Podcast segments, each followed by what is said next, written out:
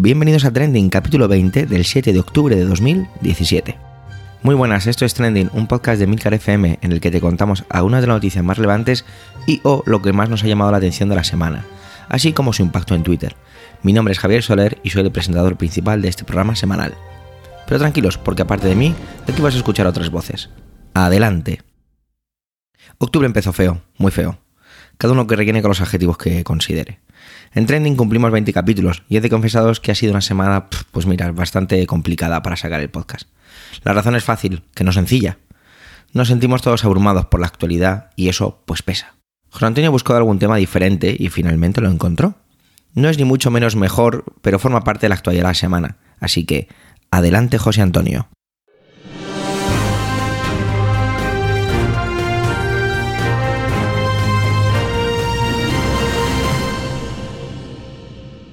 Hola Javier, hola a todos los compañeros y por supuesto hola a los que nos escucháis. Esta semana ha sido una semana complicada, rara. A partir de lo que pasó el domingo, he de reconocer que a mí me ha costado asimilar toda la, actualidad de política de este país. Me sorprendió entrar en las redes sociales y encontrar tal estado de polarización donde te exigía posicionarte en un lugar o en otro y donde parecía que no posicionarte en uno de esos dos puntos que, se exigían significaba ser equidistante, cuando en realidad no eras equidistante, sino que a lo mejor podías seguir siendo fiel a unas ideas que llevabas defendiendo desde tiempo atrás. Como decía, de verdad que hubo un momento que casi que me paralizó, ¿no? Y, sobre todo me asustaba el, el nivel de autoritarismo que somos capaces de aceptar y que, y que vamos aceptando y que incluso defendemos, ¿no? Y eso me preocupaba mucho, tanto que llegó un momento que creía que no iba a ser capaz de, de participar esta semana. Pero surgió una noticia que, que llevaba tiempo queriendo hablar sobre ella, ¿no? Y es referente al, a las expulsiones en caliente. ¿Qué es esto de las expulsiones en caliente? Las expulsiones en caliente supone la devolución o las devoluciones en caliente supone que aquellos inmigrantes que son interceptados en la frontera de, con Marruecos son devueltos a las autoridades marroquíes sin que, se, sin que sean identificados y sin que puedan poner ningún recurso al expediente de expulsión. Esto en realidad choca con las leyes internacionales, ya que todos los migrantes que sean susceptibles de pedir asilo tienen el derecho internacional, reconocido internacionalmente, de que sea estudiado su caso lo cual mediante esta figura se salta a la torera.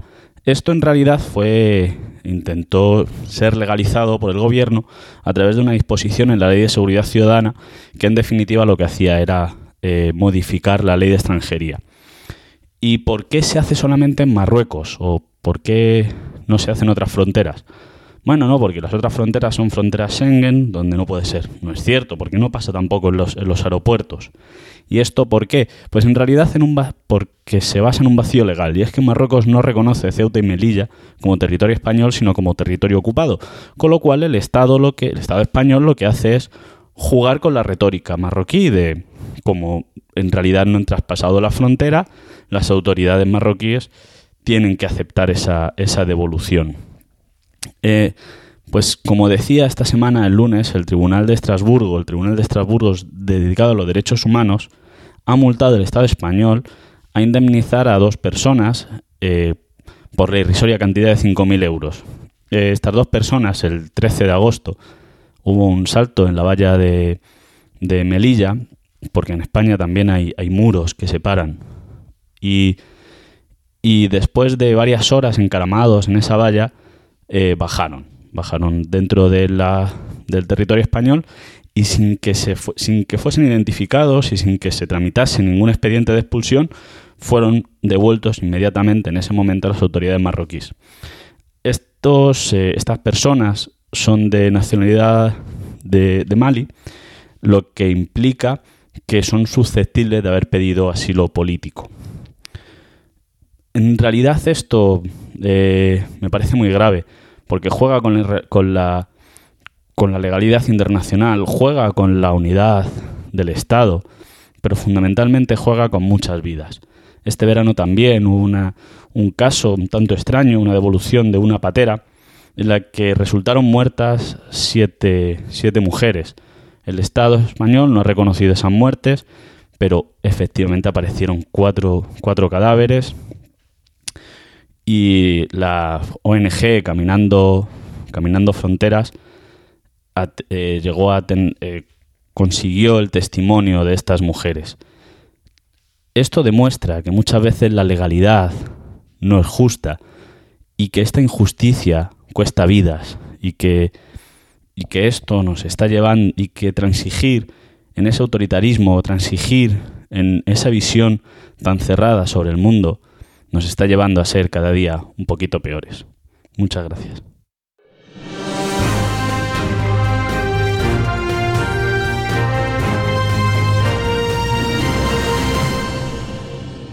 ¿Qué os pareció el estreno de Manuel de la semana pasada? Mirad, ha debido cogerle gustillo porque esta semana quiere intervenir otra vez. Nos trae un tema cargado de antecedentes históricos, incluso pinceladas de arte, una de sus especialidades académicas. Adelante, Manuel.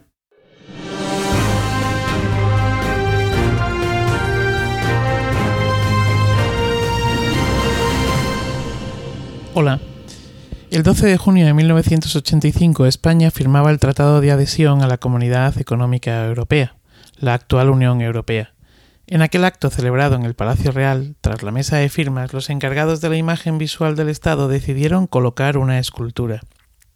La escultura fue llevada allí desde el Museo del Prado, lugar donde habitualmente está. Se trata de un conjunto escultórico realizado en bronce por Leo Leoni y su hijo Pompeyo en este conjunto escultórico se puede ver a Carlos I de España y V de Alemania venciendo al furor protestante. El rey aparece vestido a la manera de los emperadores romanos y sometiendo al personaje que tiene a sus pies. Sin duda alguna a alguien se le ocurrió mandar un mensaje a Europa mordaz y sibilino. Carlos I de España y V de Alemania fue el gran emperador, el Miles Dei de la Iglesia Católica, y bajo su mandato la mayor parte de la actual Europa estuvo en sus manos. Quizá la Europa a la que España accedía en junio de 1985 era la Europa que España había dominado. Quizá, detrás de la colocación de esta obra de arte en ese lugar ese día, no había nada. No había ningún significado detrás. O quizá sí. Esta semana está siendo convulsa, muy convulsa. Las redes sociales se han hecho eco, amplificado, distorsionado y vociferado la convulsión. Hecha la introducción que he hecho y dicho lo último que he dicho, seguro que estarás pensando ya que voy a hablar del famoso cuadro que decoraba y decora el despacho del rey Felipe VI. Sí, ese que aparecía tras él mientras se dirigía a la nación. No pretendo azuzar más el fuego que políticos e instituciones han encendido, y que los ciudadanos estamos propagando con el posicionamiento radical, sin diálogo, o con el silencio de una mollería callada, quizá por no saber qué decir, quizá por miedo, pero fuego, al fin y al cabo. En junio de 2014, el actual monarca español decide redecorar el despacho real.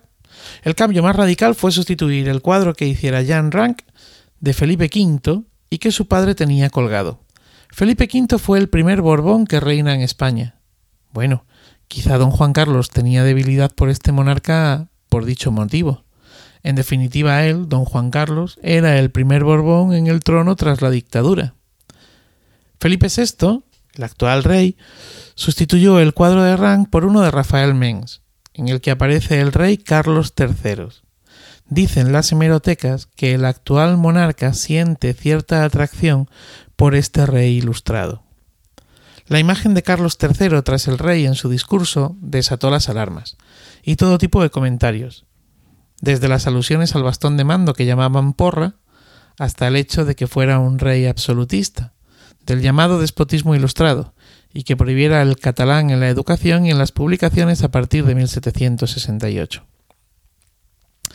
No creo que la Casa Real y sus consejeros no se dieran cuenta que el cuadro iba a traer cola como lo hubiera traído descolgarlo en esta ocasión. Claro, que nada comparable a si se hubiera colocado de nuevo a Felipe V.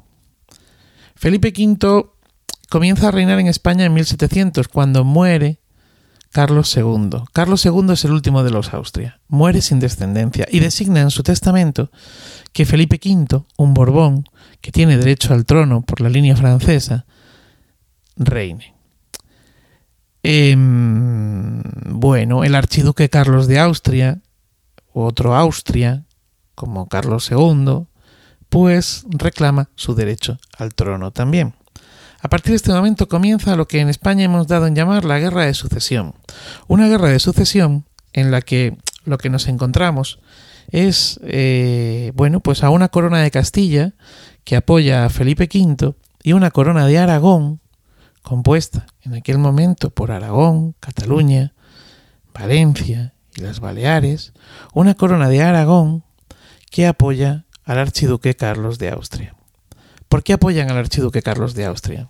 Bueno, dice la historiografía que el apoyo se debió a que, bueno, pues que si el triunfo de Felipe V se producía, el centralismo, que había acabado con cualquier atisbo de federalismo en Francia por parte de los Borbones, se impondría en España. Cosa que así va a ser, porque cuando Felipe V sea nombrado rey y comience a reinar, una de las cosas que hará será promulgar los decretos de nueva planta, con los que todo esto que estoy mencionando pues ocurrió. La corona de Aragón, cuando, cuando se llega a través de la paz de Utrecht, el Tratado de Utrecht, a, la paz con, el archiduque Carlos de Austria, es ese momento en el que también eh, perdemos Menorca, en el que eh, se pierde Gibraltar. Bueno, la corona de Aragón sigue, sigue en la pugna. Bueno, más concretamente, más que la corona de Aragón, sigue Cataluña y Barcelona. Poco a poco se han ido rindiendo, quedando por el camino, el resto de, territorios que configuraban la corona de Aragón. El caso es que llegamos a la fecha del 11 de septiembre de 1714, donde después de meses y meses de tener la ciudad de Barcelona sitiada, finalmente el ejército de Felipe V entra en Barcelona y Barcelona se rinde es el día de la diada, es la fiesta nacional y es ese día que el independentismo catalán reclama como suyo. No deja de ser curioso que el independentismo catalán tome como referencia un hecho de este tipo, pues en definitiva no se les asedió y obligó a rendirse por ser catalanes o independientes, sino por apoyar a otro rey para España, su España. Si hubiese ganado eh, el archiduque Carlos de Austria, ¿qué hubiese pasado? Bueno, no lo sabemos y tampoco nos vamos a meter ahora en la historiografía. Volvamos al cuadro. Volvamos a cuadro.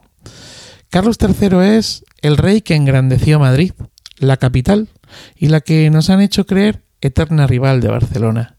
El rey que prohibió el catalán y las publicaciones en esta lengua. El rey que nace en Nápoles, se educa en Nápoles y cuando viene a reinar a España, entra en 1759 por Barcelona, donde pasa un tiempo, se reúne con la nobleza catalana y escribe una carta a su madre, a, Isabel de Farnesio, escribe una carta a su madre contando las bondades del pueblo catalán. Es el rey que liberalizó el comercio de los puertos españoles con América y con, que contribuyó, por tanto, a un aumento de las exportaciones de una industria catalana ya floreciente el rey, que sufrió el motín de Esquilache, un levantamiento popular sin precedentes en Madrid y del que salió victorioso tras la negociación. Bueno, en definitiva, el Carlos, el cuadro, el cuadro de Carlos III no ha sido inocuo, seguirá dando que hablar, y probablemente nunca sabremos lo que el rey nos quiso decir sin palabras. Feliz día y feliz vida.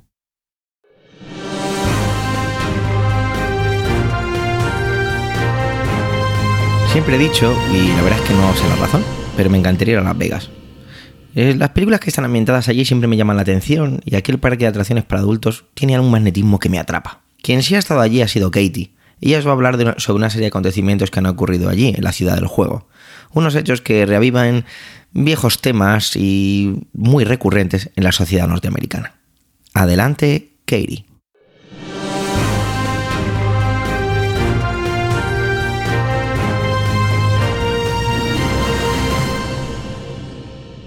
El domingo pasado en Las Vegas, durante uno de los festivales más grandes de la música country, empezaron a llover las balas a más de 22.000 personas que formaban el público del concierto.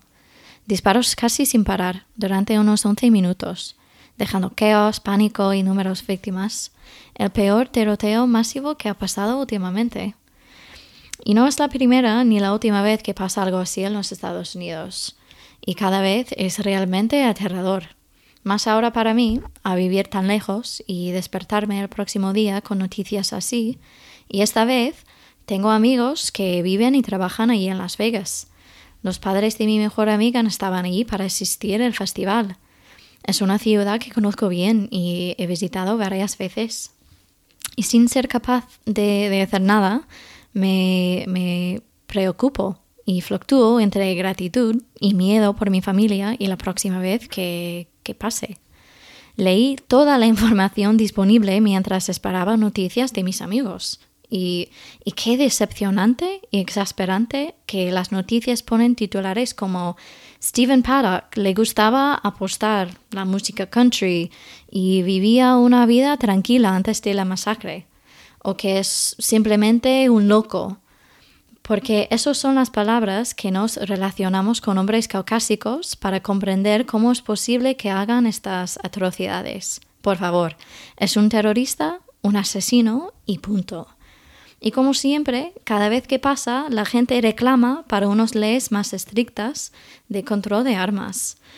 Y la izquierda intenta sacar el tema y la derecha se cierre a, a escuchar. La Asociación Nacional de, Rifle, la NRA, pagan generosamente a los miembros de Congreso para influir y controlar la legislación, o mejor dicho, la falta de legislación. Y eso es el problema que hay. Tenemos unas ideas absolutistas sobre la segunda enmienda de la Constitución. Los Estados Unidos tienen un sistema permisivo. Eso significa que la gente tiene derecho primero para poseer armas y las autoridades tienen que aportar pruebas o razones para negar la venta a alguien. Y aunque hay leyes para controlar la venta, posesión y el uso de cada arma, sigue siendo muy fácil conseguirlas. Por ejemplo, a nivel federal está prohibido que algunas personas, como la gente condenada por delito grave, posean armas, pero pueden tener armas clasificadas como antigüedades y en cada estado clasifican estos tipos de armas de una manera distinta, permitiendo a, criminales poseer armas que sigue funcionando. Porque no solo hay las leyes federales, las leyes cambian entre estados. Entonces, puede ser más fácil o difícil conseguir armas en algunos estados que otros. En algunos hay que sacar carné o licencia para comprarlos otros no hace falta ningún documento o registro para llevarlo encima por la calle. Es posible comprar uno fuera de mi estado de residencia y traerlo a casa, aunque en principio debería pasar por un control primero, ¿no? Em, el tirador, esta vez en Las Vegas, acumulaba 47 armas en total durante los últimos 20 años. Parece un número increíble, pero la verdad es que para coleccionistas o aficionados y en zonas de caza no es nada raro. Pero lo que llama poderosamente la atención es que compraba 33 de esas armas durante el último año, sin llamar la atención de autoridades o el FBI, solo porque no tenía delitos graves. 33 armas en un año. También usaba un aparato específico eh, que se llama un bump stock, que convierte un fusil semiautomático para que sea capaz de disparar más rápido, casi como una metralleta. Llega a casi la misma cadencia de, tiro. Y aunque es ilegal poseer una, una arma automática como ciudadano privado, es totalmente legal tener uno de estos aparatos. Y ahora, por desgracia, 58 personas fueron asesinados y más de 500 más heridos en cuestión de minutos. Sabemos que hay gente, ciudadanos estadounidenses y simpatizantes de ISIS, que, están en una lista eh, a las cuales no, no les estén permitido volar para evitar un ataque, pero sí pueden comprar armas.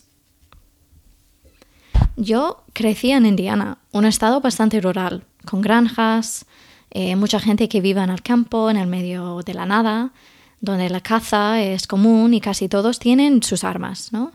Eh, cuando yo vivía allí también tuve una pistola. Mis amigos mm, tenían sus pistolas, fusiles o escopetas. He disparado muchas armas en mi vida y es totalmente normal ahí. Mis amigos y familia siguen yendo a los campos de tiro para practicar o incluso lo hacen en sus propias casas. Es algo muy cotidiano. Por eso es muy difícil cambiar las ideas o las costumbres que tenemos en cuanto a nuestros derechos de, la segunda enmienda. Pero la mayoría de la gente es responsable y respetuosa con las leyes.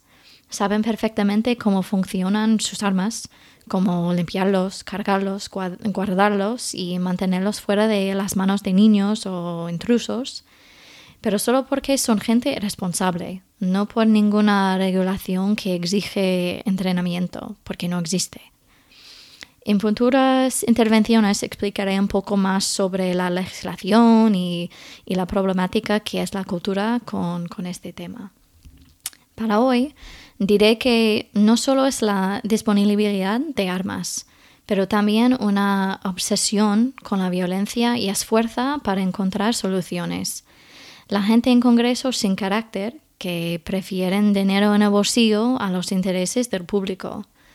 Los criterios ahora son muy bajos, que literalmente cualquier cosa que haga puede prevenir la pérdida de vidas otra vez.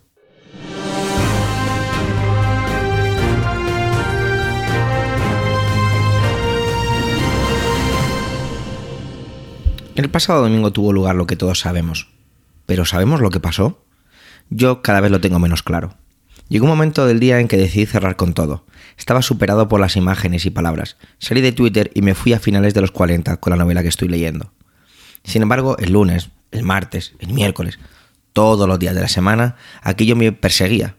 Bueno, a mí y a todo el que no se hubiera escondido bajo una piedra y tirado su móvil al río. Palabras, muchas palabras. Aquí os dejo solo algunas de ellas referéndum, odio, independentismo, libertad de expresión, policía, mozos, guardia civil, radicales, cobardes, voto, miedo, ilegal, mátalo, a por ellos, España, Cataluña, regresión, represión, sangre, urna, manipulación, vida, vergüenza, gobierno, generalitat, partido político, mentira. Como os decía, son solo una parte de ello, y no voy a comentar aquí las imágenes. Vuelvo a plantear la pregunta y es, ¿sabemos lo que pasó el domingo? Lo que sí empezamos a saber es las consecuencias de todo aquello. Una indigestión de un plato muy fuerte que como poco está provocando mucha acidez y gases. Sí, es una burda, una burda metáfora, pero no me sale nada más. Gracias a mis compañeros de Trending me encontré con la iniciativa ¿Hablamos? ¿Parlem? que enseguida, casi apresuradamente, tomé como una especie de flor en el desierto. Profundicemos un poco en ella. Se trata de una plataforma que apareció en Twitter y en Facebook encabezada por Guillermo Fernández, un joven de 36 años de edad, bajo el lema España es un país mejor que sus gobernantes. ¿En qué se basa esta plataforma? Pues en que hoy, sí, hoy día 7 de octubre a las 12, vayamos a los ayuntamientos de nuestras ciudades vestidos con ropa blanca para favorecer el diálogo, para exigir el diálogo. Os leo el manifiesto. Es hora de decir que España es un país mejor que sus gobernantes. Han sembrado odio, nos enfrentan y dividen. Si no intervenimos como sociedad, España se convertirá en un país difícil de habitar. Por eso debemos dar un paso adelante toda la ciudadanía y salir el próximo sábado, sábado con ropa blanca o lazos y carteles blancos para mostrar que no queremos que nos utilicen, que nos enfrenten, que nos mientan, que somos muchos más y que esto no lo resuelven ellos, sino la gente, el diálogo y la convivencia. En los últimos días hemos sentido rabia y sobre todo mucha tristeza, cosas que nunca hubiéramos querido ver y que nos apenan profundamente están ocurriendo por culpa de dirigentes irresponsables que ni escuchan ni hablan. Como ciudadanía debemos negarnos a que nos metan en un callejón sin salida, no en nuestro nombre. Sabemos que la convivencia es posible, España es mejor que sus gobernantes y lo ha demostrado en muchas ocasiones. Es hora de estar juntos para mostrarles que han sido incapaces e irresponsables y que existe otro método de hacer, otro modo de hacer las cosas, sin bloques ni bloqueos. Tenemos que apostar por la vía del diálogo, por el respeto y el entendimiento. Somos muchos y muchas, somos diversos, somos respetuosos y sobre todo queremos un país mejor y no uno infinitamente peor. La convivencia se genera hablando y las leyes sirven a ese diálogo. No pueden usarse como obstáculo ni, menos aún, para engendrar un conflicto civil. Tenemos que decir basta ya a esta espiral, frenar, sentarnos y pensar en nuestro país. Es mediante la democracia, la escucha y el diálogo como se alcanzan los pactos sociales sólidos y duraderos. La gente que quiere un país basado en el respeto, el diálogo fraterno y la convivencia democrática frente a la violencia, colguemos sábanas blancas en los balcones. En lugar de levantar muros, necesitamos un lienzo en blanco para construir un país donde quepamos todos y todas. España es un país mejor que sus gobernantes. ¿Hablamos? Día, sábado 7 de octubre a las 12 horas. Lugar, frente al ayuntamiento de tu ciudad. ¿Hablamos? Pásalo. Cuando lo leí me pareció un texto coherente una alternativa que busca como mínimo la conciliación, ¿no? Y que la distancia esa que se está agrandando desde el domingo, pues que se reduzca todo lo que se pueda. Le daba clic y abría el hilo sobre este manifiesto y me quedé bastante sorprendido al ver la cantidad de gente que lo criticaba de manera, pero bastante agresiva incluso. Que si era una maniobra de inteligencia, una farsa, que si no condenaba los actos, que si eran palabras vacías. Luego, para unos minutos, me acordé que estaba en Twitter y me dije, pues que no era sorprendente. Está todo tan crispado en la red, es todo tan susceptible que ni siquiera lo que pudiera ser algo positivo. Bueno, venga, va, no voy a decir que fuera positivo, sino algo que, que sea neutro, que no a lo mejor aporta algo, pero que no desaporta nada, es criticado y atacado. Hemos dejado de dialogar para atacarnos. Me decía José mientras hablábamos de estas cosas, y le copio la frase, el diálogo es constructivo, el debate, un combate. Después de este pensamiento, frente a la red del pajarito, volvían a mí las imágenes y discursos. A veces vemos acciones en los demás como algo aislado, como una minoría. Pero esa gente se levanta igual que yo, educa a sus hijos lo mejor que sabe, compra el pan, vota, va al baño. No sé, eh, Parece como que hay tantas minorías radicales que hacen cosas que a otro grupo de personas resultan aberraciones que quizá no lo sean. Quiero decir que cada uno tiene sus convicciones y para que y aunque para que otro grupo no lo sea, no sean reales, para ellos sí. Esto me hace ver que el tema es demasiado complejo. Es un entramado que, que me produce pereza y auténtica desazón.